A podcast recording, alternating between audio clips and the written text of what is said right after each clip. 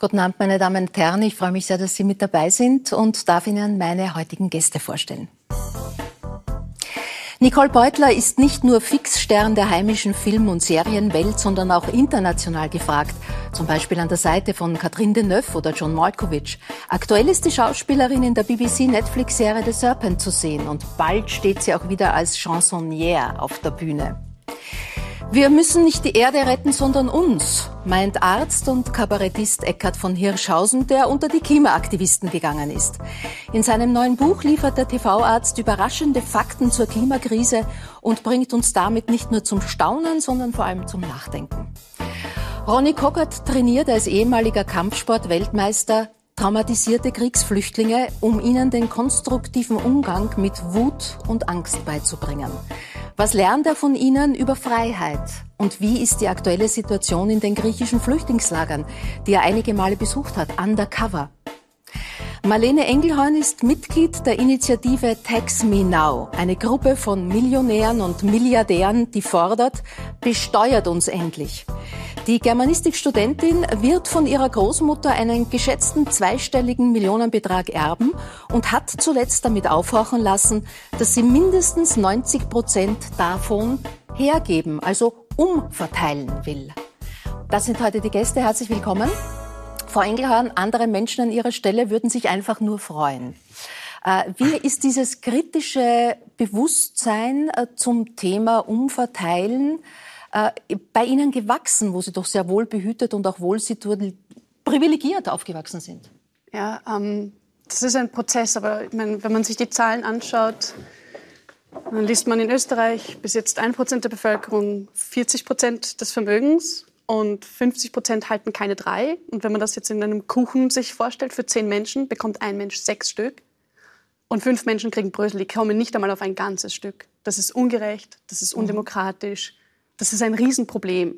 Und das nächste ist ja dann, es kommt mit dem Geld unglaublich viel Macht, unglaublich viele Lebenschancen einher. Ja? Also es kommt zusammen wieso sollte nur ich das genießen? In einer Gesellschaft sollte das ja für alle da sein, nicht wahr? Und Wohlstand wird ja auch arbeitsteilig erwirtschaftet. Das ist ja nicht so, als würde ein Mensch alleine alles erwirtschaften können, was man so an Reichtum anhäuft, nicht wahr? Dann sollte man es aber auch teilen fair. Und da gibt es Prozesse, die das leisten können, nämlich demokratische, öffentliche, transparente Prozesse, mhm. Steuerpolitik.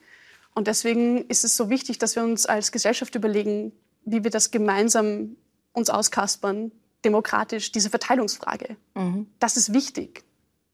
Sind das Diskussionen, die Sie in und mit Ihrer Familie auch führen? Ich rede tatsächlich inzwischen mehr über Steuerpolitik als früher. ähm, aber ja, funktioniert gut. Funktioniert gut, ja?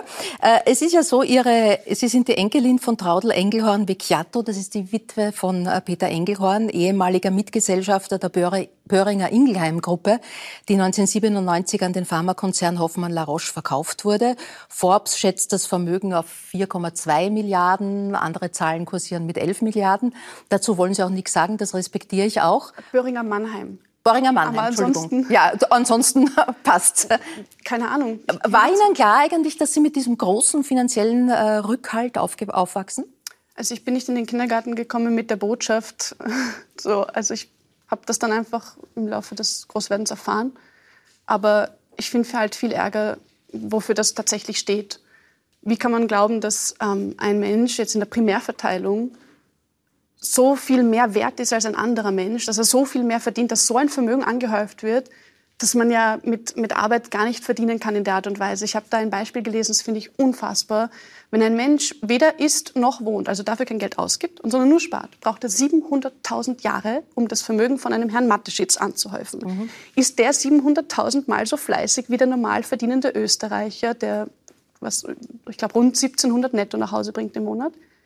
Ich glaube nicht. Ja. Was, welche Antwort gibt Ihnen Ihre Großmutter?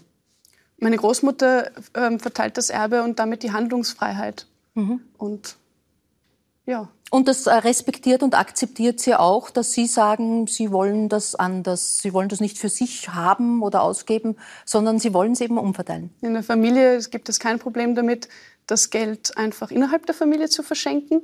Es gibt auch kein Problem, das Geld außerhalb der Familie zu verschenken. Mhm. Wie dieses Verschenken genau ausschaut, da reden wir noch drüber. Äh, Eckert, du hast dein Medizinstudium einst auch, auch als Straßenkünstler finanziert. Hätte dein Leben eine ganz andere Wendung genommen, wenn du einen ähnlich finanziellen Background hättest? Ähm, ich finde ja diese Runde total spannend. Ähm, und ähm, meine Eltern, meine Großeltern sind Geflüchtete. Das heißt, sie mhm. haben einmal alles schon verloren. Obwohl sie im Baltikum, in äh, Estland äh, auch zu den Privilegierten gehörten, war nach im Zweiten Weltkrieg ähm, das so, dass sie erstmal auch wieder mit nichts gestartet sind. Und ich glaube, dass ich deswegen auch eine ganz gute Skepsis dem Materiellen gegenüber immer äh, eingetrichtert bekam und äh, wir haben Wert gelegt auf Bildung und Bindung. Meine Großmutter sagte immer, das, was du behältst, wenn alles weg ist, ist das, was du im Herzen hast und was du im Kopf hast. Mhm. Und das waren sozusagen die Prioritäten. Und diese Idee, sich aus Bildung, durch Bildung sozusagen auch aus eigener Armut zu befreien, die habe ich sehr tief inhaliert. Und ich habe äh, totalen Respekt vor ihrer Geschichte, weil ähm, die, äh, diese Idee auch von ähm, den Menschen, die jetzt auch durch die Corona-Krise extrem an Reichtum gewonnen haben, mhm. da gibt es nämlich eine ganze Reihe,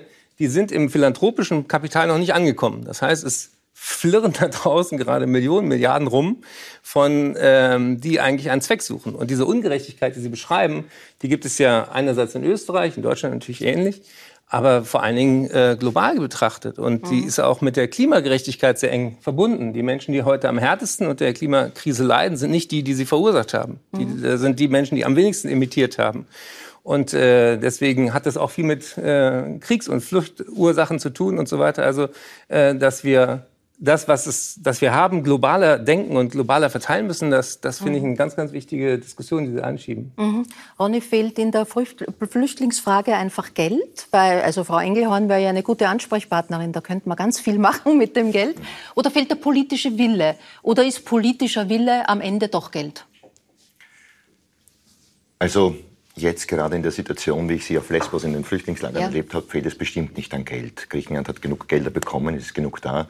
Äh, dort werden einfach Menschen als Faustpfand verwendet für eine Politik der Abschreckung, die, und das ist ja auch sozialwissenschaftlich widerlegt, nicht funktioniert. Es gibt diesen Pool-Effekt nicht. Die Menschen flüchten nicht, weil das eine spontane Idee ist, sondern weil sie flüchten müssen. Die flüchten von mhm. Leid, von Krieg und Terror, sind unmittelbar an Leib und Leben bedroht, wagen diese Fahrt übers Mittelmeer, wo viele kentern, äh, ertrinken und verlassen alles, äh, was sie haben. Also die Burschen, die ich trainiere und die Angekommenen, die ich hier auch betreue, die wollten ihr Land nicht verlassen, die wollten ihre Familie, ihre Freunde nicht verlassen, die mussten, die hatten keine andere Wahl. Mhm.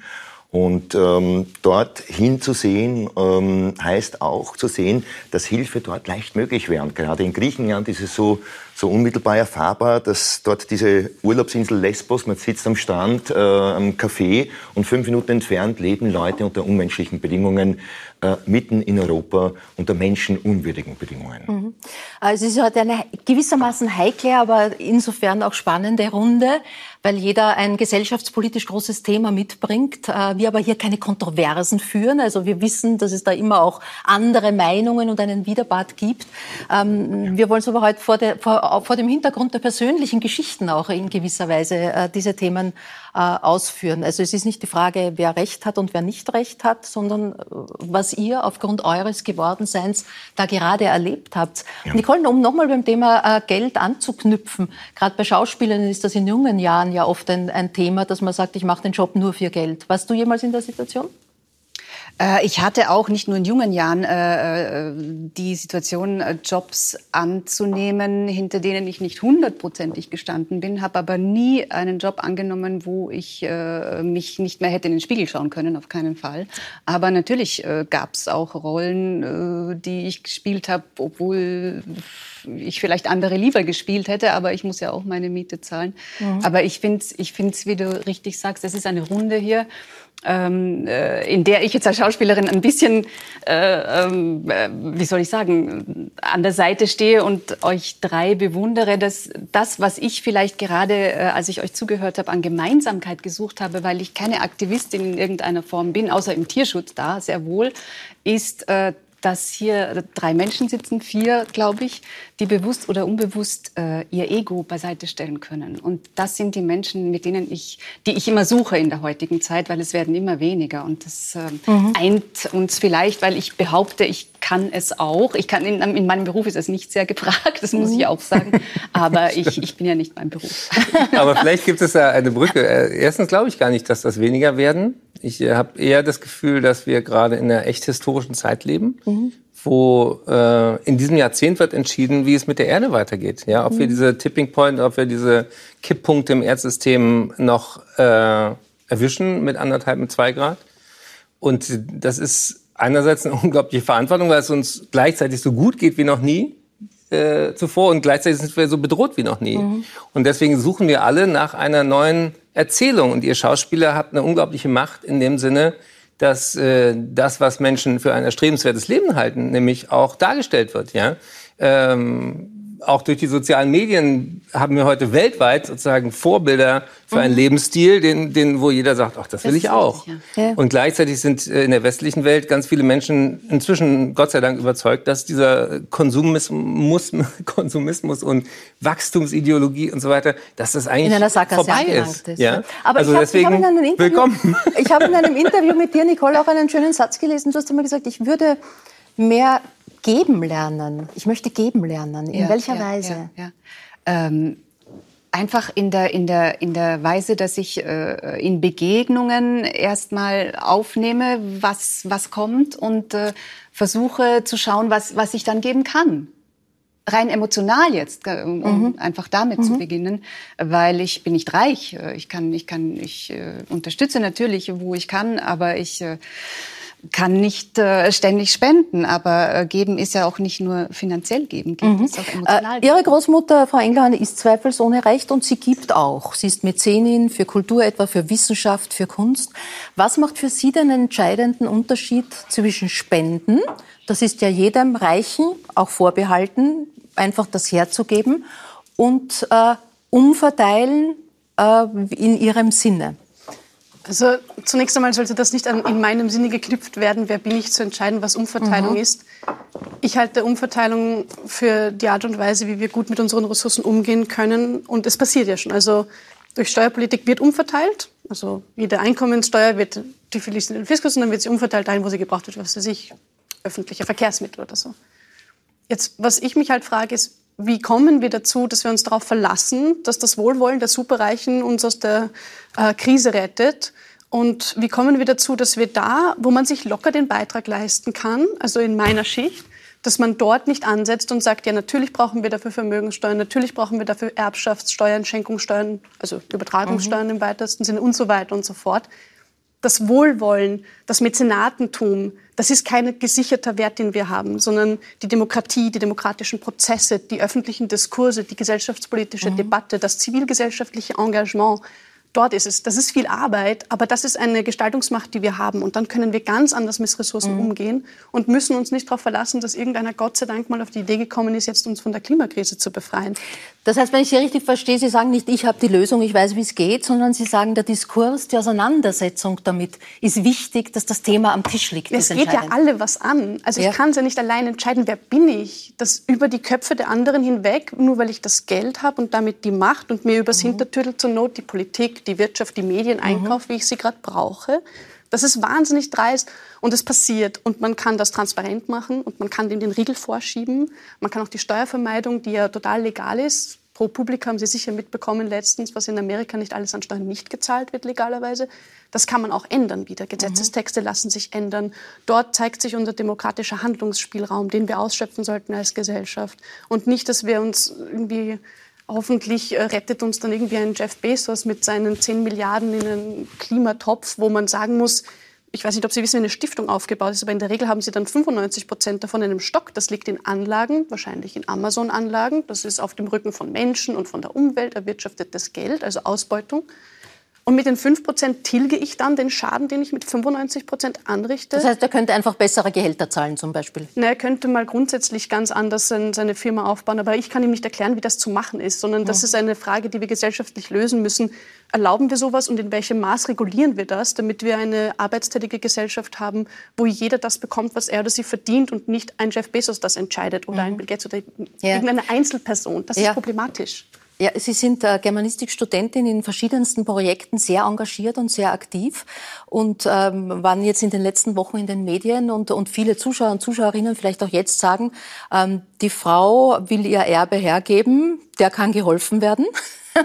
Hier bin ich. Was haben Sie vor, damit zu tun? Sie sagen, 90 Prozent wollen Sie geben. Wem, nach welchen Kriterien? Also, das ist wieder die Machtfrage. Mhm.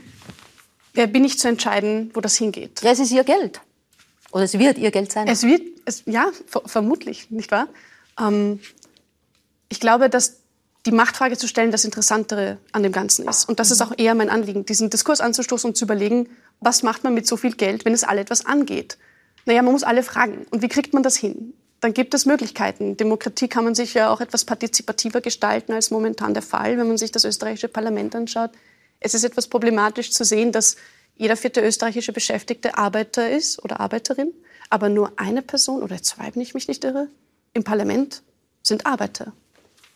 Das hat mit Repräsentation aber nicht viel zu tun. Wie kriegen wir das hin? Dafür braucht es Diskurse, dafür muss man Menschen abholen, dafür muss man ihnen die Möglichkeit geben zu erkennen, hey, Moment einmal, es gibt tatsächlich wieder Interesse an echten Anliegen, mhm. an konkreten Fragen und nicht, wer kriegt jetzt meine Million, sondern mehr so nach dem Motto, was braucht's und wer darf das entscheiden und wer nicht und wem hört man strukturell nicht zu und wer ist immer in der Privilegienposition mhm. und warum sind das immer die gleichen Demografien und wieso brechen wir das nicht auf? Mhm. Was ist das gute Leben für alle? Das ist ein politischer Wille, der hier gefordert ist. Und dass wir die Vermögenssteuern nicht haben, um über mal die Ressourcen zu lukrieren, das ist ein politisches Versagen. Mhm. Gleich, äh, Sie sagen ja etwa 10 Prozent plus minus wollen Sie sich gern behalten. Äh, gerade bei der Diskussion um Erbschafts- oder Vermögensteuer ist ja immer oder sehr oft das Wie viel die Diskussion. Äh, wie viel sagen Sie oder meinen Sie in diesem Diskurs? Was braucht es für ein anständiges Leben? Es ist sehr schmeichelhaft, dass Sie dann äh, mich fragen, was, wie ich das sehe, weil ich, wie gesagt, ich bin keine Expertin. Es gibt ja, aber Sie leben Ihr Leben. Das ist richtig. Also, aber ich finde, also für die, für die Steuerfrage, da gibt es wunderbare Modelle, die kann man diskutieren. Also Piketty, Suckmann mhm. Äh, und so weiter und so fort. Trautvetter, um jetzt auch einen Deutschen zu nennen. Ähm, und ansonsten,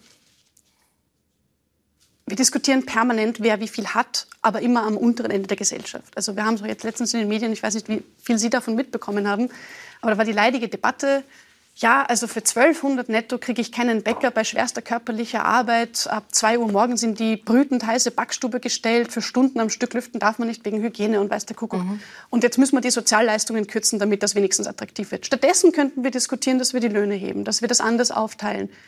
Machen wir aber nicht. Mhm. Das heißt, die Debatte wird immer ganz komisch geführt und immer an einem Ende, wo wo sie eigentlich gar nicht hingehört. Warum fragt man nicht Menschen wie mich, die quasi ein bedingungsloses Grundeinkommen kriegen und sich dann auch von einem Burnout ins nächste lavrieren, ähm, wie, wie, wie, man, wie man das anders austarieren könnte mit den, mit den Gehältern, mit der Verteilung und dann Managergehälter mal hinterfragt, 250 Mal das Medianeinkommen, da reden wir noch nicht einmal vom Mindestlohn, in einem Betrieb verdienen. Ist das fair? Die Frage mhm. müsste eigentlich lauten, glaube ich, darauf will ich hinaus, was ist das gute Leben für alle und wie können wir es gemeinsam gestalten und nicht, ja, ja, da gab es schon viele politische Ideen in der Vergangenheit dazu.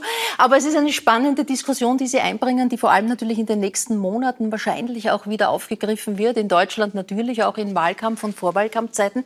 In der Schweiz wurde kürzlich eine Volks per Volksabstimmung ein neues Klimagesetz äh, abgewählt. Äh, auch mit dem Argument, weil man gesagt hat, das sei Wohl, würde Wohlstandsverlust bringen.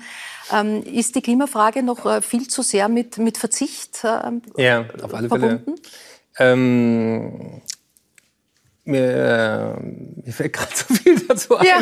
Deswegen äh, wollte ich äh, zwei Dinge noch voranschieben diese Gerechtigkeitsfrage stellt sich äh, für mich natürlich auch im Gesundheitswesen massiv. Mhm. Also was haben wir gerade in der Corona-Zeit erlebt, äh, dass man erstmal schrie, wir brauchen Beatmungsgeräte und dann fiel uns endlich auf, nee, wir brauchen Leute, die wissen, wie ein Beatmungsgerät funktioniert und die wissen auch, wie man sich um einen Patienten oder eine Patientin kümmert.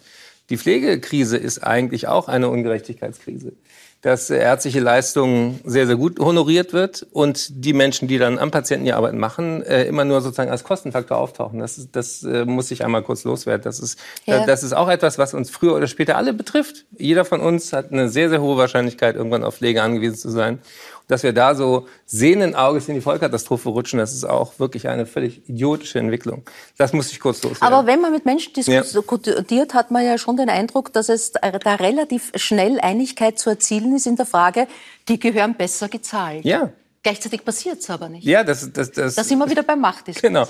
Und äh, ich hatte eben, äh, das fiel mir auch ein, neulich die Gelegenheit, mal so vor Family Offices zu sprechen. Das sind so ja. Vermögensverwalter für, für, für größere äh, Familien. Und da habe ich Ihnen auch äh, so ein bisschen kurz den Spiegel vorgehalten, habe ich gesagt, wenn ich in der ARD moderiere, spreche ich zu Millionen, heute spreche ich mal zu Milliarden. Und äh, ich wollte euch nur daran erinnern, ihr könnt euch keine eigene Außentemperatur kaufen. Also man kann sich vielleicht in Neuseeland einen Bunker kaufen und äh, wohltemperierten Netflix zu Ende gucken, aber das ist kein gutes Leben für alle. Und deswegen bin ich inzwischen, äh, seit ich mich drei Jahre für das Buch und für meine neue Stiftung Gesunde Erde, gesunde Mensch mit diesen Fragen von Klimakrise, Gesundheit, planetare Gesundheit, wo die Tiere auch einen ganz, ganz wichtigen Part drin haben, beschäftige, immer äh, deutlicher zu sagen, Du kannst mit keinem Geld der Welt Dinge kaufen, die einmal zerstört sind. Du kannst die Polkap nicht mehr mit Geld herstellen. Du kannst eine Tierart, die ausgestorben ist, kannst du auch nicht mehr zurückkaufen. Und du kannst vor allen Dingen keine, keine Lebensräume schaffen mhm. künstlich, mhm. sondern äh, wir haben diese eine Erde und äh, wir können 10 Milliarden ernähren. Nicht, wenn wir pro Kopf 400 Nutztiere weiter mitschleppen. Das ist auch klar. Das heißt also, diese, diese, äh, als Arzt würde ich sagen, solange wir die Diagnose nicht klargestellt haben, in was für einer beschissenen Situation wir gerade sind und die nach vorne raus noch härter wird, dann brauchen wir uns auch nicht über die Therapiemaßnahmen streiten. Also deswegen erstmal vorneweg die Diagnose. Ja, die Klimakrise ist echt, sie ist menschengemacht. Menschen können was noch dran ändern. Es gibt auch einen Rest Hoffnung und die Wissenschaft dazu mhm. ist eindeutig seit 30 Jahren. Und, äh, das ist, glaube ich, ein wichtiger Punkt und deswegen macht es ja auch irgendwie Sinn und ist sehr logisch, dass ein Arzt äh, zum Klimaaktivist wird es geht um uns ja? mehr als um die Erde. Ja, ja ich glaube, wir haben immer den, äh, die, die, die, falschen Vokabeln benutzt. Ja? Wir haben gesagt, wir müssen das Klima retten. Das Klima, wer, wer ist das Klima? Das Klima ist ein Mittel über 30 ja. Jahre. Ja? Wir müssen uns retten. Mhm. Und äh, wir haben gerade eine Hitzewelle. Ich äh, hatte letzte Woche einen Auftritt dann in Wien ähm, äh, vor Menschen, endlich mal wieder nach Corona. Und ähm, Hitze ist für unser Hirn Gift. Ja? Mhm. Warum sagt man, man muss einen kühlen Kopf bewahren? Ich habe äh, für Mensch Erde mein Buch diesen wunderbaren Professor für extreme Lebenswelten interviewt, äh, Hans äh, Christian Gunga in der Charité. Und er sagte, ähm, warum endet ein Fieberthermometer bei 41 Grad? Weil mehr zu messen keinen Sinn macht, weil über 41 Grad Körpertemperatur ist jedes Säugetier tot. Wir sind Säugetiere. Mhm. Wir haben vergessen, und das war Corona eigentlich sozusagen der Weckruf, dass wir einen Körper haben. Wir reden über Digitalisierung, über künstliche Intelligenz, aber die Basis ist, dass wir atmen, dass wir was essen können, dass wir trinken können. Und diese Basis ist massiv in Gefahr. Mhm. Und da können wir uns mit Geld gar nicht rauskaufen. Wenn wir jetzt nicht investieren in die Lebensgrundlage, dann können wir es nicht mehr zurückdrehen. Und mhm. diese radikale Diagnose, die ist offensichtlich noch gar nicht wirklich in den mhm. politischen Gremien da, durch. Da gibt es ja diesen sehr bitteren Witz, treffen sich zwei Planeten. Ja. Na, sagt der eine zum anderen, wie geht's dir? Sagt er, ich habe Homo sapiens. Sagt der andere, das geht vorbei. ja, ich hoffe, dass es ein Witz bleibt und nicht Realität wird, weil ja. ähm, tatsächlich die, die, die, die Situation, dass jede Generation wünscht sich doch eigentlich, das wird ihre Großmutter auch wollen, dass es der nächsten Generation besser geht. Und das galt jetzt auch für die letzten 60, 70 Jahre. Und wir sind gerade an dem Punkt, wo das nicht mehr gilt. Der Wert eines Vogels, das war ein Kinderbuch, ja. das du gelesen hast und das jetzt äh, im Rückblick dich offenbar zu mehr äh, inspiriert hat. Also du schließt in gewisser Weise ähm, dort an. Würde es Sinn machen, die Natur zu bewerten? Ähm, ja, also vor allen Dingen die Naturzerstörung muss einen Preis bekommen. Weil dadurch, dass äh, wir immer noch denken, der Markt regelt das, der Markt kann nur Dinge regeln, die, äh, die einen Preis haben. Deswegen braucht es dringend einen Preis für CO2. Ja? Und wir sind eigentlich gedanklich gar nicht so weit weg. Wenn jemand Müll macht und holt jemand ab, ist klar, dass man dafür zahlt. Mhm. Wenn man äh, Wasser dreckig macht und es gereinigt wird, ist klar, dass man dafür zahlt. Physik Grundkurs. Es gibt fest, flüssig und gasförmig. Mit welchem Recht nehmen wir gasförmigen Müll aus der Bepreisung raus? Ja, nur weil wir es selber nicht sehen können, haben wir diesen Gedankenfehler gemacht, dass wir dachten, ach komm, da ist noch Platz. Wir schieben den Dreck einfach nach oben. Und, und das CO2 wird in Tonnen gemessen. Das heißt, dieser ganze Scheiß fällt uns im wahrsten Sinne wieder auf die Füße. Ich bin auch Christ. Also wie im Himmel, so auf Erden steht im Vater unser. Das gilt auch für die Klimakrise. Und der Klimaaktivist äh, schließt gewissermaßen an an seine Schulzeit als Schulsprecher wo du schon, wo du schon gesammelt und getan und aufgezeigt hast. Das, ja. Kommt das zurück gerade, dieses, nee, dieses Gefühl? Es, es, war ja so, dass äh, Fridays for Future erstmal sich gegründet hatte und dann wurden massiv von Politikern dagegen äh, ja. gewettert. Und dann habe ich Scientists for Future mitgegründet. Auch äh, hier in Österreich gibt es sehr viele engagierte Leute. Ich mhm. treffe auch, äh, wenn ich hier bin, immer welche. Und äh, das war sozusagen die Bestätigung, 28.000 WissenschaftlerInnen haben unterschrieben, ja, die Anliegen der Jugendlichen sind berechtigt. Und diese, diesen Schulterschluss brauchte es. Und das ist auch ganz wichtig, dass wir diese äh, Diskussion rausholen aus einem linken Öko-Image, äh, was es 30 Jahre hatte. Nee, es ist eine Überlebensfrage für alle Generationen, für alle Nationen und für alle Parteien. Es gehört nicht mhm. einer Partei, sondern es gehört uns allen. Aber ist das nicht auch eine Frage der Bildung, dass das äh, schon ganz früh begonnen wird äh, mit, äh, bei der Erziehung, schon zu Hause, aber dann auch in der Schule, äh, das den Kindern mitzugeben? Das, ich, ich sehe das nicht. Ich sehe nicht, ja. dass das passiert. Zumindest nicht global. Es ist, äh, auch darüber schreibe ich sehr offen, äh, je gebildeter die Menschen sind, desto höher ist ihr CO2-Abdruck. Warum? Weil sie in der Regel wohlhabender sind und wir müssen irgendwie Wege finden, also ein gutes Leben zu entkoppeln vom Ressourcenverbrauch. Und das ist die Herausforderung, die, mhm. vor der wir alle stehen. Und da glaube ich eben, dass Schauspiel, das Kunst, auch eine Weg, äh, Musik zu machen, das, was ich mache, auch auf der Bühne, dass es eigentlich eine, eine tolle Chance auch nach Corona gibt, jetzt wieder zu entdecken, wir können Spaß miteinander haben, ohne dass wir dafür nach Bali fliegen müssen. Wir können Freude miteinander teilen, ohne dass wir außer Einatmen und Ausatmen so viel Ressourcen dafür brauchen. Wenn wir mhm. Musik wieder nicht irgendwie zu Konzerten hin oder mit Riesentrack unterwegs, sondern sagen, hey, äh, wir, wir können auch äh, in unserem Viertel was machen. Das ist, glaube ich, die Revolution, vor der wir gerade stehen. Mhm. Und äh, darüber hast du diesen Wälzer Mensch Erde, wir könnten es so schön haben, ja. geschrieben, mit vielen Vordenkern gesprochen ja. dafür. Und das sind jetzt viele Dinge, wo alle sagen, ja, wissen wir eh, wird eh geredet die ganze Zeit. Aber warum ist es so schwer, ins Handeln zu kommen? Ja, es gibt ein paar Interessengruppen, äh, die das nicht wollen die, die immer noch ihre Privilegien verteidigen, mhm. zum Beispiel die fossile Energie. Mhm. Da gibt es ein paar Leute, die damit unglaublich viel Geld verdienen. Und die Unabhängigkeit, die zum Beispiel auch in der dezentralen Energieversorgung stecken würde, wenn jeder seine Solarpanels hat, äh, Windräder und so weiter, auch genossenschaftlich organisiert, dann bräuchten wir auch nicht mehr irgendwelchen korrupten Regimen Milliarden ständig überweisen. Ähm, weil wir auf deren fossilen Scheiß nicht mehr angewiesen mhm. sind. Also ich, ich habe versucht, eben Mensch Erde, wir könnten es so schön haben, auch als eine positive Vision zu schreiben, nämlich zu sagen, lass uns mal darüber reden, wo wir hinwollen. Mhm. Und äh, dass das nicht mit Verzicht zu tun hat. Wenn ich weniger Fleisch esse, habe ich weniger Herzinfarkt und Schlaganfall. Da kann ich gut verzichten drauf. Wenn ich mit dem Rad durch eine Stadt wie Wien oder Kopenhagen komme, ich bin Berliner, ja, da wirst du beim Rechtsabbiegen immer noch vom LKW erwischt, ja.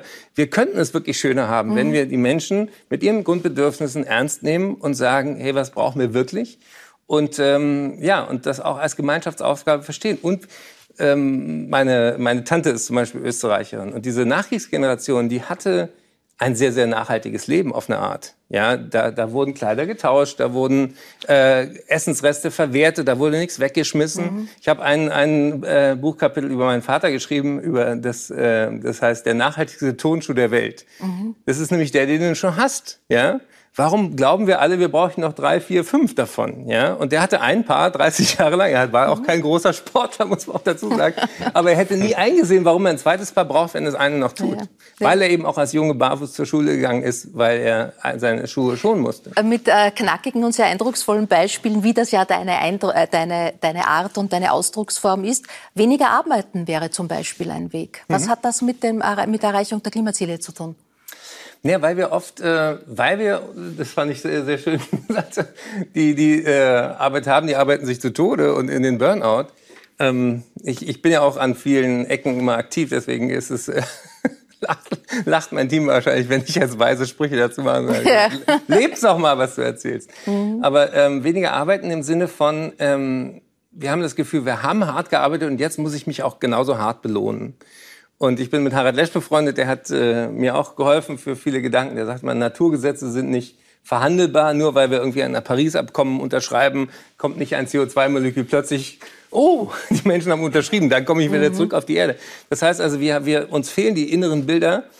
Und äh, weniger arbeiten heißt vor allen Dingen, wir, Dinge zu entwickeln, die nicht an Ressourcen gekoppelt mhm. sind. Ja? Mhm. Also gut, ein gutes Leben haben. Du hast ein zweites Gehirn mitgebracht, das ja. du sozusagen immer mit dir führst. Was kann das? Ja, das, das ist, äh, das ist mein, äh, mein Beispiel, weil ich sage, ja, ähm, wenn wir, wenn jeder, der mit dem Kopf arbeitet, weiß, das funktioniert bei Hitze nicht gut. Also ähm, erst recht für Menschen im globalen Süden, die draußen arbeiten, ist mhm. das Hirn der, der empfindlichste Teil von unserem Körper. Wir werden aggressiver, Suizide nehmen zu, seelische Störungen, auch, auch ein extra Kapitel, haben wir mhm. auch noch gar nicht drüber gesprochen. Mhm. Was macht das eigentlich mit uns? Wenn wir dieses Maß an Zerstörung einmal begreifen, wie halten wir das überhaupt aus? Und deswegen, weil ich eben in der Kinderneurologie gearbeitet habe, ähm, habe ich immer das Hirn dabei und ich habe auch immer ein, ein kleines Leibchen dabei, weil mir wichtig ist, dass wir das konkreter fassen, worum es geht. Ja, wir reden über 2050 und 2100 mhm. und über Reduktionsziele und das ist alles so wenig greifbar. Und deswegen, ein Kind, was heute geboren wird, hat theoretisch die Möglichkeit, 100 Jahre alt mhm. zu werden.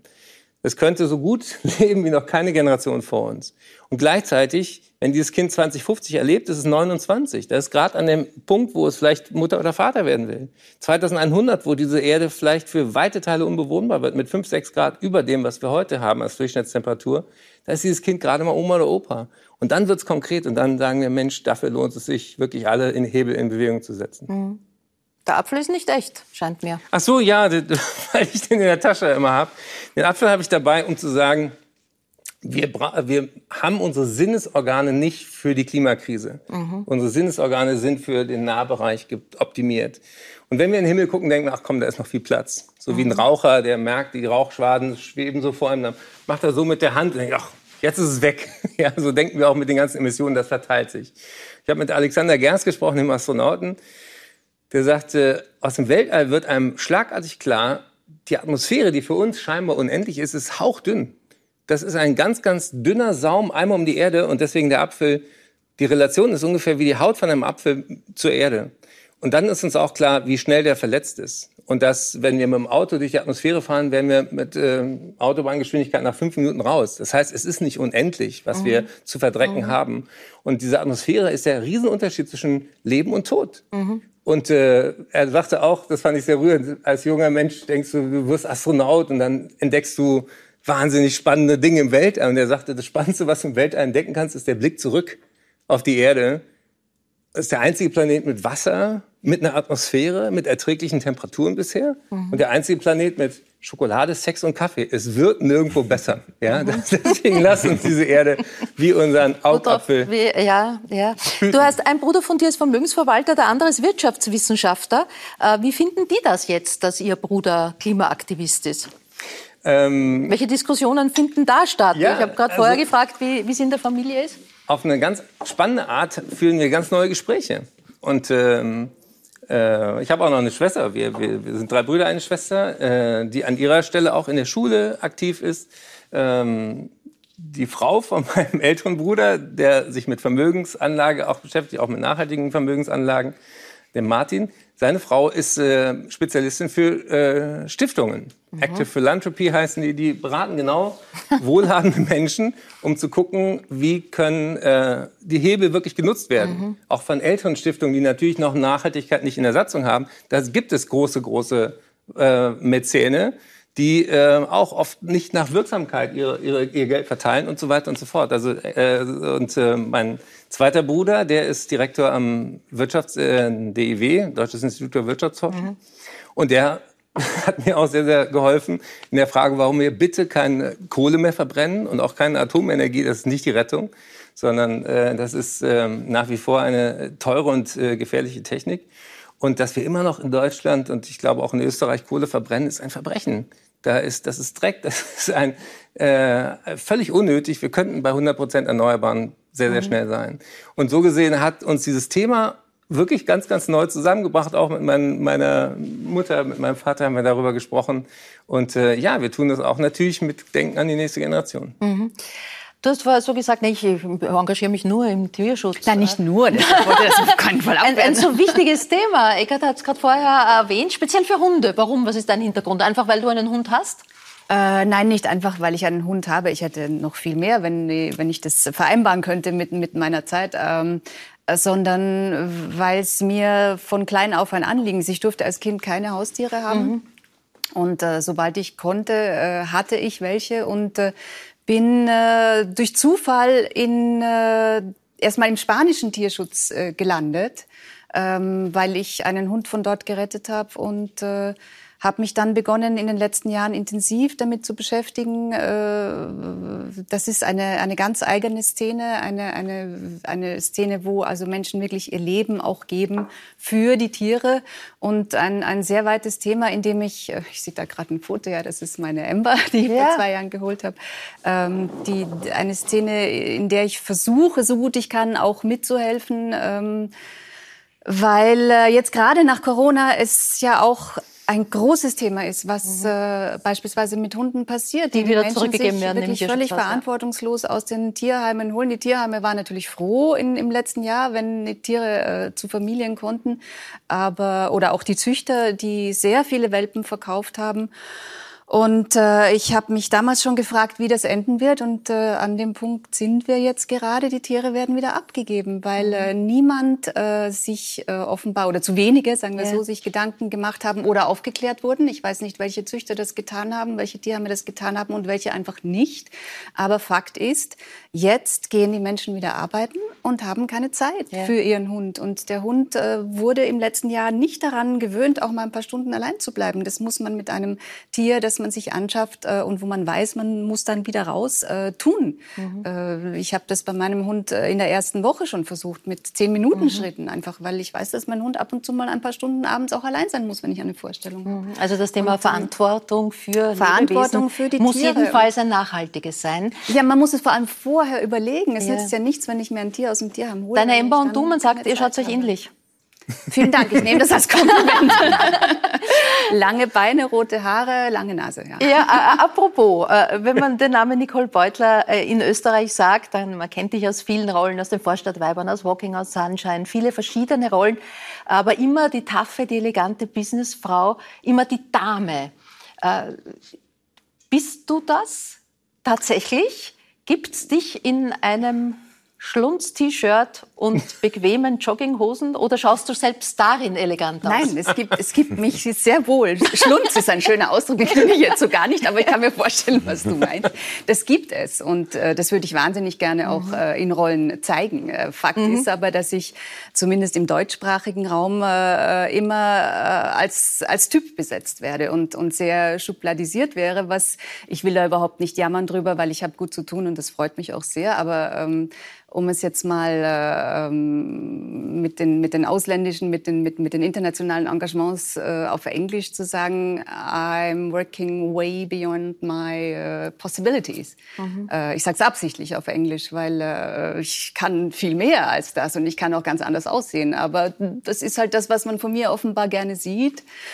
Und ähm, ja, dann äh, ist es eben hier so und äh, ich äh, spiele diese Rollen, aber wie gesagt, also ich, ich würde mich freuen über die Zerfurchte Bergbauerin. Zerfurchte Bergbauerin oder die im Schlunz-T-Shirt, weiß ich nicht, Alkoholikerin mit... mit äh die hast du ja schon mal gespielt. Äh, ja, aber da wurden die Szenen, wo so wirklich Wie zur Sache war? ging, ja. rausgeschnitten. Mhm. Obwohl die am Set die waren, wo alle gesagt haben, Wahnsinn. Ja. Also nicht über mich jetzt, sondern über die Szene an sich. Äh, das hat funktioniert, aber das war dann wohl zu heftig. Ja, wir haben auch gerade ein Foto mit Karl Lagerfeld gesehen. Du warst ähm, die, äh, Chanel, wie Dior hätte ich fast gesagt, äh, die äh, Chanel äh, Markenbotschafterin und von Louis Vuitton. Frau äh, Engelhorn, Sie äh, sind jeweils mit großem Understatement gekleidet. Ist das ein Statement auch? Ich bin nicht sicher, inwiefern meine Kleidung interessant ist. Ja? Ich habe sie und trage sie und wenn sie kaputt ist, bringe sie zum Schneider oder kaufe ein neues Stück. Ah ja, ist das, das auch dein Zugang zur Mode oder ist da schon noch mehr dahinter? Ähm, Darf also, mehr sein? Ich sehe das so, dass Kleidung immer ein Statement sein kann. Ja. Äh, insofern verstehe ich die Frage. Und äh, ich habe das auch vorher beobachtet und ich, ich habe es auch ein bisschen als Statement gesehen. Offenbar ist es keines. Ich, ich äh, Vielleicht ein heimliches.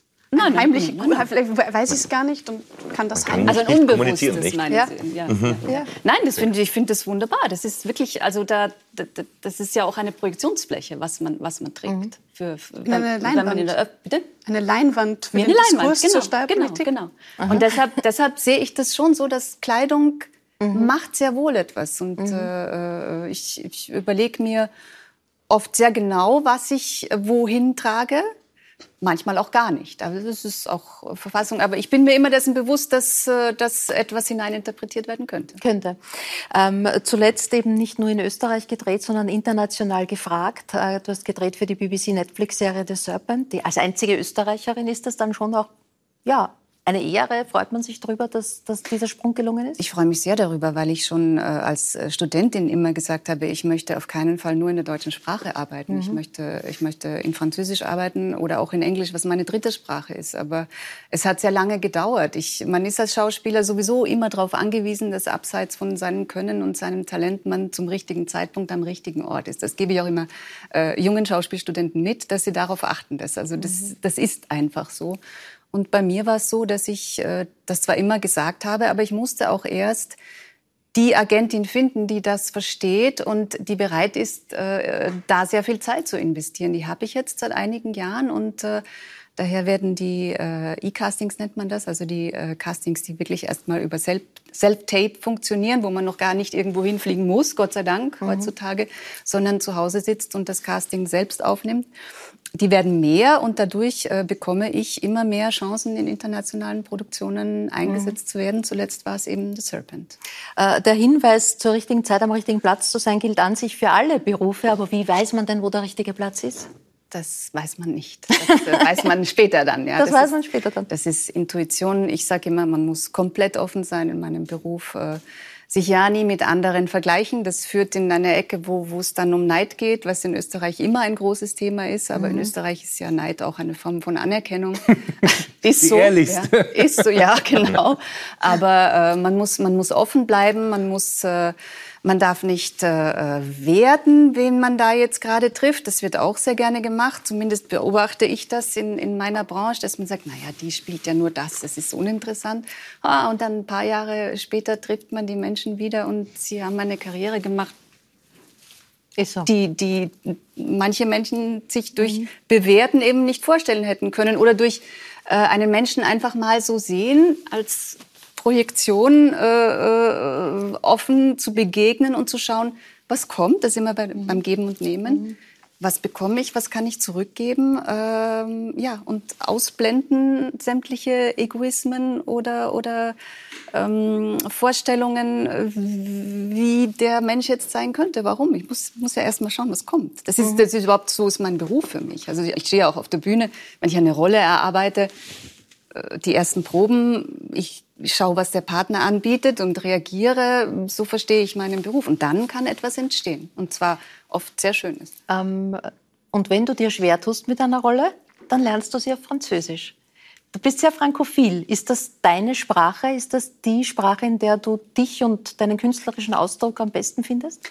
Es hat sich ein bisschen gewandelt tatsächlich in den letzten knapp zehn Jahren, würde ich sagen. Also ich mache das immer noch, dass wenn ich auf Deutsch nicht weiterkomme mit einer Figur äh, in der, in der äh, Erarbeitung des Charakters, dass ich sie mir entweder auf Französisch oder auf Englisch hernehme und die, die äh, Texte übersetze für mich. Im Kopf, das muss ich nicht mal aufschreiben, sondern ich versuche einfach durch die Sprache, durch die andere Sprache einen neuen Zugang zu finden. Es ist aber in den letzten Jahren immer mehr Englisch geworden, lustigerweise. Und äh, daher kommen auch relativ viele englische Anfragen. Äh, Schauspielerin, international, national und du stehst auch auf der Bühne mit Chansons im Herbst Die wieder. sind nach wie vor Französisch. Die sind nach wie vor französisch. Was, was erwartet da die Zuschauer im Programm? Äh, bei diesem Programm erwartet sie ein, äh, ein circa einstündiger Abend äh, mit äh, Liedern, die alle die Facetten einer Frau, nicht nur mir, aber auch von mir zeigen. Ich singe äh, die die, ich habe keine Hits, ich wollte jetzt sagen, die großen Hits, für mich sind es Ja, große Hits, ja. aber ich singe einige wenige Lieder auf Französisch. ähm, weil es einfach keine gute Übersetzung gibt und ich auch keine herstellen konnte. Aber ich singe auch sehr viel Deutsch, weil jedes Chanson ist ein kleiner Einakter und äh, hat einen Aufbau und eine Dramaturgie. Und ich möchte, dass die äh, Menschen verstehen, was ich ihnen da mhm. erzähle. Daher habe ich vieles neu übersetzen lassen, teilweise selbst neu übersetzt und äh, singe auch viel in deutscher mhm. Sprache, erzähle Geschichten. Schauspielerin, Sängerin, derweil hätte es eigentlich prima Ballerina werden sollen. Du das hast stimmt. ja sehr lange Jahre die Ballettausbildung gemacht bis zu einem Unfall. Richtig, ja. Ich bin die Treppe runtergefallen in einem Alter, wo man äh, täglich trainieren muss, täglich Spitze tanzen muss. Und, äh, aber ich war immer schon ein Stehaufmännchen und äh, ich wusste, ich kann jetzt circa ein Jahr gar nicht trainieren. Das heißt, die prima Ballerina-Karriere ist beendet. Ich wollte aber nicht im Corps de Ballet landen und äh, habe damals so mit 14 war das dann äh, beschlossen, eben, ich, ich bin offen für alles. Ich will auf die Bühne, was tue ich? Damals kam gerade Cats nach Wien und ähm, das hat mir so einen Input gegeben, auch singen zu lernen, Schauspiel zu lernen. Und dann war relativ schnell klar, wo es hingeht, nämlich mhm. ins Schauspiel. Das ist unglaublich. Es gibt keine Zufälle. Ronny Cockert war ein junger Mann von 13 Jahren. Er war schwer krank. Er lag im Spital. Die Ärzte haben ihm gesagt, es wird schon wieder, aber Sport wird sicher nicht mehr. Mhm. Und äh, du hast trotzdem trainiert und du hast, deswegen ist es witzig, dass du gerade Cats nennst, ähm, das große Vorbild, die Orientierung war eine Katze. Das große Vorbild war meine Katze, meine Hauskatze. Die, ja, ich war mit Knochenmarksentzündung sozusagen außer Gefecht. Der Arzt sagte damals, vielleicht Billard könnte es noch werden. War mit der Aussicht auf ein Leben ohne Sport konfrontiert und bin so lange im Spital gelegen und dann auch zu Hause, musste in die Schule gehen mit so einem Einkaufswagel, äh, wie ältere Damen und Herren den Einkauf äh, nach Hause tragen äh, und habe dann begonnen äh, zu trainieren, Kampfkunst mhm. zu trainieren. Ähm, das lag äh, sehr nahe, denn ich war auch sehr wütend. Ja, ich war da sehr ausgegrenzt, sehr am Rande und war sehr wütend. Und diese Wut hat mich sehr bewogen, mich zu faszinieren für diesen Spirit der Kampfkunst, für diese ruhmreichen Samurai. Wenn man selber sich klein und schwach fühlt, bewundert man natürlich diese mhm. innere Stärke. Und eine Inspiration war meine Katze, weil die hat sich geschmeidig bewegen können, die hat sich sehr elegant bewegen können und hat eine Explosivität von einem Augenblick auf den anderen an den Tag gelegt. Und eins meiner ersten Bücher auch zu der Philosophie der Kampfkunst Zen hieß Zen und die wunderbare Katze. Und da ging es genau um diese Eigenschaft, im Augenblick zu agieren. Mhm. Äh, du hast sie alle kennengelernt. Äh, deine Klienten haben eine große Bandbreite. Wir haben über Geld und Einkommen schon geredet. Du hast mit Superstars wie Whitney Houston, wie Bon Jovi, wie Rod Stewart trainiert. Ähm, die zweifelsohne äh, ein gutes Einkommen, vermutlich Millionäre sind. Verdirbt Geld den Charakter? Wie hast du sie wahrgenommen? Nein, nicht. Also, das ist schon sehr lange her, aber damals ist mir aufgefallen, dass wirklich die Superstars, ich habe als Personal Trainer dann in einem Hotel ja. gearbeitet, die bescheidensten Menschen waren. Meistens waren die Leute rundherum, die, die ein bisschen schwieriger waren. Und ich habe jetzt wirklich ganz fasziniert zugehört, weil das einfach Themen sind, die mich auch betreffen in dem, was ich tue. Und es geht um die Verbindung, es geht um das, was macht ein gutes Leben aus. Mhm. Das ist die Frage. Du hast mit Nicole auch schon trainiert? Ja, auch schon mhm. trainiert. Was? Ja, ja, ja. Wir kennen uns schon sehr lange. Ja. Yoga ja. habt ihr? Äh, du bist eine Yoga-Jüngerin. Yoga Shinergy. Äh, Ronny hat mich eingeführt in die Kunst des Shinergy und äh, ja, das, äh, das, äh, was du gerade gesagt hast im Augenblick, das, ist, das lebe ich ja auch. Also ich sage ja auch immer, jetzt, now. Mhm passiert's und äh, mhm. äh, wir machen uns alle immer Gedanken, äh, äh, vor allem über die Vergangenheit, die ich sowieso nicht mehr ändern kann, aber auch über die Zukunft. Das ist ganz wichtig, selbstverständlich. Aber das Leben passiert jetzt mhm. und das ist in der Kampfkunst. Beim Schauspiel war es, als ich äh, studiert habe, äh, mein Schauspiellehrer hat gesagt, du musst fechten lernen. Und ich habe gesagt, ja, ja, schon klar, D'Artagnan und so. Und er sagt, nein, nein, darum geht's überhaupt nicht. Das kannst du Choreografien, Fechtchoreografien, das kannst du dann später auch lernen. Fechten ist im Moment. Du musst jetzt dein Gegenüber aufnehmen, bewerten innerhalb von Bruchteilen von Sekunden und dann reagieren. Und das ist in der Kampfkunst. Mhm. Und so kam es dazu, dass du mit... Die friedliche Variante davon ist Ping-Pong. Ich habe mit, mit, meinem Pianisten immer vor der, vor der Show spielen wir. Aber das, das um bringt, im Flow zu sein. Ja, es um bringt einen sowas von, von in die ja. Gegenwart, weil du Ins, kannst in dem Moment gar nicht mehr an viele es Sachen verbindet. denken. Ja, mhm. ja. So kam es dazu, dass du, äh, du hast ein, ein eigenes Studio, eben das Synergy-Studio mit traumatisierten Kriegsflüchtlingen arbeitest. Da, wurde, äh, da, da Daraus wurde mehr und mehr. Jetzt einmal die Grundfrage, die sich viele stellen, warum sollen junge Männer, es sind hauptsächlich junge Männer, ähm, die ähm, traumatisiert sind durch Gewalt, durch Fluchterfahrungen, warum sollen die ausgerechnet kämpfen lernen? gerade dann. Wie ich vorhin gesagt habe, äh, diese Wut in meiner Kindheit auch, die ich kennengelernt habe, Wut ist ja immer nur ein Umgang mit Angst. Äh, Zorn und Wut sind so eine Umgangsform mit Angst. Man wählt dann das geringere Übel und nimmt halt dann den Zorn, die Wut, projiziert das nach außen. In Wirklichkeit ist die Grundlage immer diese Angst. Und die jungen Burschen, die ich damals kennengelernt habe, hab, die haben wirklich äh, ganz tiefsitzende traumatische Erlebnisse hinter sich gebracht. Flucht, Terror, Krieg, Ermordung von Familienmitgliedern und hatten unsagbare Angst. Aber in ihren Augen habe ich erkannt, dass sie auch so diesen Mut zur Veränderung haben. Das waren ja keine Geflüchteten mehr, das waren ja Angekommene. Sie waren ja schon da. Ich habe sie kennengelernt im Flüchtlingslager Deiskirchen. Und was sie aus ausgemacht hat, war dieser Mut zur Veränderung, dieses, die Vergangenheit auch ruhen lassen und Grenzen überwinden. Die waren da und hatten nichts mehr, aber sie hatten diese, diese, diese Lebensfreude und diese Dankbarkeit. Und das hat mich sehr inspiriert. Äh, die Verbindung zu sich selbst, sich auch zeigen dürfen, ganz wichtig, auch das Leid auch zeigen dürfen, nicht in irgendeiner Rolle gefangen zu sein, in Beziehung mit sich selbst treten, aber vor allem auch in Beziehung zu anderen zu treten. Und mhm. ähm, diese Dankbarkeit und diese Höflichkeit und diese Demut, die ich da erlebt habe, die hat mich tief berührt. Und ich bin dankbar für diese Begegnung. Und da hat eine gemeinsame Reise begonnen, die auch durchaus steinig war, wo es auch ähm, Rückschläge gab, aber die letztendlich mich inspiriert hat. Und das möchte ich auch, auch, auch wie gesagt, weitergeben. Es geht, wenn man sich so die Frage stellt, was macht ein gutes Leben aus? Äh, worauf kommt es wirklich an? Wir kommen immer schneller voran, aber kommen selten an. Wann kommt man wirklich an? Bei sich selbst? Mhm. Dann, glaube ich, sind wir uns hier einig auch, dass es immer auch um die Beziehung mit anderen geht, um das, das, das Ego, das Ich, außerdem zu einem Wir in Beziehung zu treten mit Mitmenschen und diese, ähm, sozusagen diese Rückspiegelung dann, die dann zurückkommt, die erfüllt auch einen mhm. selbst. Und man, ich glaube, dass äh, es wichtig ist, heutzutage auch zu erkennen, dass wir nur im Miteinander, in der mhm. Verbundenheit weiterkommen. Ähm, aus diesen Freedom Fighters wurde mehr. Du besuchst jetzt auch regelmäßig äh, oder auch in den letzten Monaten Flüchtlingslager wir europäisch in, in Europa. Also äh, Moria war viel in den Medien, jetzt Karadebe. Du hast aber jetzt auch ein Buch darüber geschrieben, Der Weg der Freiheit heißt es, wie ich von Geflüchteten lernte anzukommen. Was hast du gerade von Geflüchteten über Freiheit gelernt? Mhm. Ich habe gelernt anzukommen bei mir selbst und im Leben. Und ähm, ich habe den Burschen sozusagen äh, gelehrt zu kämpfen, um nicht mehr kämpfen zu müssen. Ganz ein wichtiges Prinzip unseres Trainings. Es geht um diese Verbindung, es geht um diese konstruktive Konfliktlösung. Und Sie haben mir gezeigt, worauf es wirklich ankommt. Sie hatten, wie gesagt, alles verloren, aber diese Verbundenheit, diese Dankbarkeit, das war für mich so inspirierend und so berührend, dass ich das kaum in Worte fassen kann. Und das fand auch nicht über das Wort statt, sondern das fand über das gemeinsame Training, über viele Erlebnisse statt. Ich habe sie zu Asylverfahren begleitet, ich habe sie zu Lehrstellen begleitet und ich habe mit, auch, mit ihnen auch Turniere bestritten. Du hast und sie zu Staatsmeister und Weltmeistertiteln Bis zum Weltmeistertitel. Was also, hast du dann gemerkt, wer von denen schafft's? Wer ja, unter also Anführungszeichen also, gesetzt dieses geschafft? Wer, wer war erfolgreich ja. nach diesen Kriterien? Also diese Titel waren ja, wie gesagt, Weltmeistertitel im Kickboxen, unzählige Staatsmeister, World Cup-Siege. Aber die Art und Weise, wie diese errungen wurden, das war für mich so inspirierend. Mit welcher Verbundenheit, mit welcher Rücksicht auf andere, mit welcher Dankbarkeit auch, wie die miteinander umgegangen sind, ja? Mhm. mit Niederlagen, mit Scheitern. Von wem wollen wir denn lernen, mit Scheitern, mit Schicksalsschlägen umzugehen, als von jemandem, der, wie gesagt, alles zurücklassen musste? Und das Interessante ist für mich, auch im Buch beschrieben, für uns ist Resilienz, diese, diese, dieser Umgang mit Krisen und Schicksalsschlägen, wird oft äh, beschrieben mit Widerstandsfähigkeit.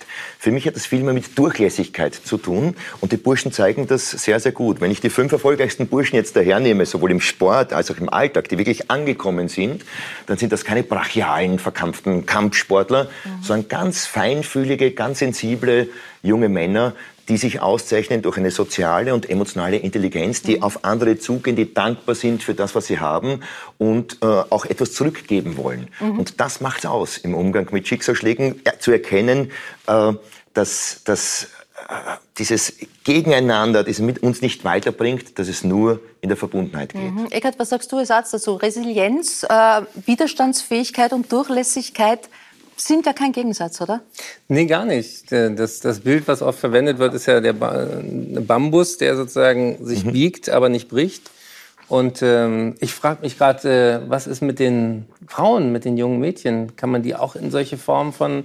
Also ich erinnere mich, ja. ich war einmal bei, bei unserer Bundeskanzlerin Frau Merkel für äh, Ashoka und so, Start ja. Social. Mhm. Und äh, da gab es in Berlin so ein Trainingszentrum äh, für äh, junge Muslime, weil die auch sich sozusagen ja. lernen, verteidigen und dabei ganz andere Fähigkeiten in sich entdeckten. Ich habe auch junge Mädchen in den Kursen. Ja. Und nochmal zurückzukommen, warum Kampfkunst? Natürlich wirkt das befremdlich jetzt, wenn man hört, Kriegsflüchtlinge den Kampfsport. Aber es geht eben gerade um diese Konfrontation mit diesen Themen. Um die Konfrontation mit Angst, Wut, Aggression. Nur diese, Konstrukt äh, nur diese Konfrontation, das Hinschauen kann dazu führen, damit konstruktiv umgehen zu lernen. Denn Aggression ist weder gut noch schlecht, kommt darauf an, wie man es benutzt, kann auch eine Kraftquelle sein. Mhm. Angst kann, wie gesagt, sich in Zorn äußern, kann sich aber auch äußern in Mut, in Mut zur Veränderung und neue Wege zu gehen. Und ähm, diese jungen Frauen und Burschen haben das gezeigt und ich glaube, da können wir alle sehr, sehr viel davon profitieren, sehr, sehr viel davon lernen. Und es ist mir ein Anliegen zu zeigen, dass wir diese Geflüchteten, ich trainiere mit den Burschen auch nicht aus Mitleid, sondern aus Hochachtung. Ich habe höchste Achtung vor diesen Burschen und äh, jungen Frauen und ich glaube, dass es wichtig ist zu erkennen, was wir als Gesellschaft, was wir hier, unserem Wohlstand, da auch profitieren können. Ähm, nicht nur, ich möchte jetzt auch nicht äh, äh das mit der rosa-roten Pille betrachten. Natürlich, es gab auch Burschen, die konnte ich nicht aufnehmen, die waren zu aggressiv oder zu sehr gefangen in ihren Dogmen. Mhm. Aber da kommen wunderbare Menschen, die wirklich bereichern, die uns zeigen, wie wir unser Leben bereichern können, worauf es wirklich ankommt im Leben und was ein gutes Leben mhm. eigentlich ausmacht. Und das sind äh, ganz andere Dinge, als wir oft glauben. Deine Undercover-Besuche in den Flüchtlingslagern verbindest du und die Bilder, die du von dort mitbringst, die da zum Teil wirklich erschütternd waren, äh, in den sozialen Medien und in den Medien ja. sehr verbreitet wurden, was du dort gesehen hast, verbindest du mit konkreten Spendenaufrufen, die du aber etwa nicht mit Hilfsorganisationen abwickelst, sondern ganz konkret einzeln einzelnen Menschen und Familien, die du ja. dort getroffen hast, gibst. Ja. Wir haben beim Geld begonnen, jetzt sind wir wieder beim Geld am Ende. Warum auf diese Art und Weise? Ist das ein nachhaltiger Weg? Ich konnte einfach nicht mehr zusehen. Ich konnte nicht mehr tatenlos zusehen, wie dort Menschen mitten in Europa leiden und sterben müssen und wollte da aktiv was tun. Und das war eben, ich war dann einmal in Moria, im alten Lager Moria, habe mich da hineingeschummelt, gefilmt, habe einer Familie da geholfen und kenne eben auch die Geschichten durch die Burschen, die ich trainiere, und weiß, wie sehr sie dort leiden und wie hilflos und, und äh, auch verzweifelt sie sind. Und ich wollte da aktiv etwas tun, habe eine Spendenaktion ins Leben gerufen. Österreicher und Österreicherinnen haben gespendet und ich habe versprochen, das Geld direkt an die Menschen dort zu übergeben. Mhm. Und das habe ich gemacht. Ich habe mich ins Lager, das war ja nicht einfach, gerade jetzt das letzte Mal, äh, als abgesperrt. Ähm, weil ja niemand sehen darf auch, äh, wie es dort aussieht, habe mich reingeschummelt und das, das Geld dort an bedürftige Familien äh, mit kleinen Kindern dort direkt übergeben. Und das Geld ist das eine. Ich finde das ein sehr würdevolles, eine sehr würdevolle ähm, Spende auch, weil die Menschen dann auch selbst und selbstbestimmt entscheiden dürfen, was sie damit machen. Das ist für mhm. die ganz auch wichtig. Aber viel wichtiger war dieses gesehen werden. Mhm. Dieses, das sind Menschen, die das Gefühl haben, ich werde gesehen in meinem Leid. Und ich glaube, das war sehr wichtig und ich habe das im Namen von Österreichern und Österreicherinnen dort übergeben und die Freude und die Dankbarkeit, die kann ich in Worten kaum beschreiben. Frau Engelhorn, was daran gefällt Ihnen und was daran gefällt Ihnen nicht? Also ist dieser Zugang ganz konkrete Armut, das sind ja zwei, zwei verschiedene Ebenen, die man ja ganz schwer auch mischen kann. Die ganz konkrete Armut äh, anhand eines Gesichtes, einer Geschichte, einer Familie zu lindern, ist das ein Zugang, äh, der Ihnen auch gefällt und Respekt abbringt? Oder sagen Sie, es muss auf der gesellschaftlichen, auf der demokratischen Ebene passieren? Ich glaube, man muss aufpassen, dass man individuelle und strukturelle Ebenen nicht vermischt. Da stimme ich Ihnen zu. Ich glaube auch, dass es, das finde ich großartig, wenn Menschen, die in die Entscheidungsfreiheit kommen, dass man das ermöglichen muss. Schade finde ich, wenn das abhängig ist von Einzeltaten. Ich, das bedeutet nicht, dass das eine Wertung gibt für die Menschen, die das machen. Es geht eher darum zu sagen, wie können wir uns als Gesellschaft, auch als europäische Gesellschaft in dem Fall vielleicht, ähm, ausdiskutieren, wie wir dafür sorgen, dass es überhaupt nicht dazu kommen muss, dass irgendwelche Menschen darauf angewiesen sind, dass sich jemand reinschleicht und ihnen die Möglichkeiten in die Hand drückt, selber über ihr Leben zu entscheiden. Das Grundgesetz, das deutsche Grundgesetz finde ich wunderbar. Die Würde des Menschen ist unantastbar, schaut nicht so aus. Und das nächste, ich glaube Artikel 13 oder 14, ähm, Vermögen verpflichtet, oder? Vermögen und Verantwortung. Eigentum verpflichtet. Eigentum verpflichtet, ja. ähm, das geht zusammen.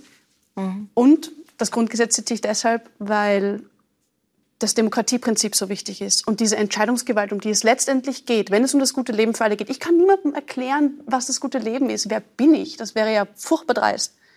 Wir müssen gemeinsam ausdiskutieren und jedem diese Freiheit zur Verfügung stellen. Mhm. Und da geht es sich nicht aus, dass es superreiche Menschen gibt, die einfach überlegen, ah, ich finde gerade das so spannend und ich finde gerade das so gut und das ist irgendwie super zu unterstützen und da, wo es es dann halt braucht, mangelt es klassischerweise. Ja. Ja, ich denke, da war viel an, an Nachdenkanstößen heute dabei. Wenn Sie dieser oder ganz anderer Meinung sind, dann diskutieren und reden Sie einfach mit äh, Ihren Freunden, mit Ihrer Familie. Diskutieren Sie drüber, ganz in diesem Sinne, dass die Diskussionsprozesse angestoßen gehören. Ich sage meinen Gästen Dankeschön für eine spannende Stunde und viele äh, Impulse. Ich sage Danke bei Ihnen. Wäre schön, wenn Sie nächste Woche wieder mit dabei sind. Äh, wir reden dann über Liebesgeschichten und Heiratssachen. Die neue Staffel, die Macherin Nina Horowitz wird da sein. Ich freue mich auf den Kabarettist Klaus Eckel, auf einen Weltstar am Klavier Rudolf Buchbinder und seine Gattin Agi und äh, außerdem Ivona Dadic. Ja, Olympia in Tokio ist ein Thema. Die erfolgreiche Siebenkämpferin wird äh, zu Gast sein. Das dann nächste Woche für heute. Auf Wiedersehen und ich wünsche eine gute Nacht.